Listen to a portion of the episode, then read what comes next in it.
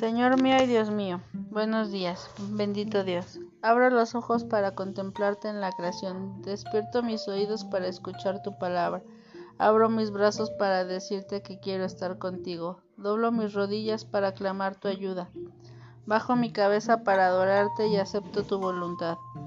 Uno mis manos para aceptar con humildad lo, lo que tengas para mí hoy. Canto a viva voz, aleluya, porque quiero exaltar tu nombre. Por encima de ti no hay nadie ni nada. Te alabo, te bendigo, eres grande, poderoso, misericordioso.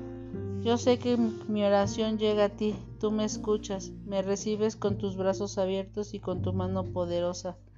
Me das tu bendición en el nombre del Padre, del Hijo y del Espíritu Santo.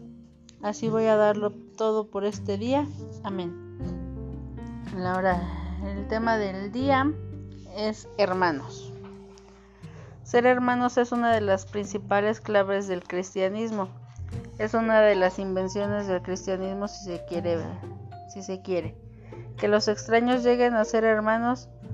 El cristiano es entonces una persona que es experta en reinventar las re relaciones sociales que descubren nuevas formas de ser amigos, hijos, novios, esposos, hermanos, que no se detienen a vivir según los caprichos dictados de sus sentimientos sino que van más allá.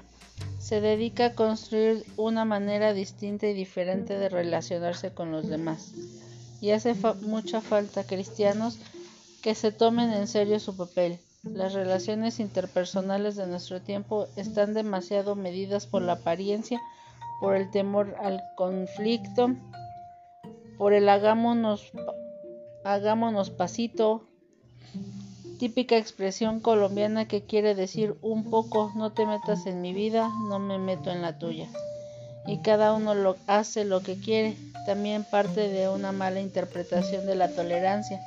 Esto es, nos ha querido nos han querido propagar como la mejor de las soluciones para esta sociedad en la que las personas han decidido encerrarse cada vez más a tener relaciones esporádicas instrumentales, utilitaristas y, efímeras, amistades por interés y con fecha de vencimiento, amores de verano en cualquier estación y con menos duración que cualquier estación.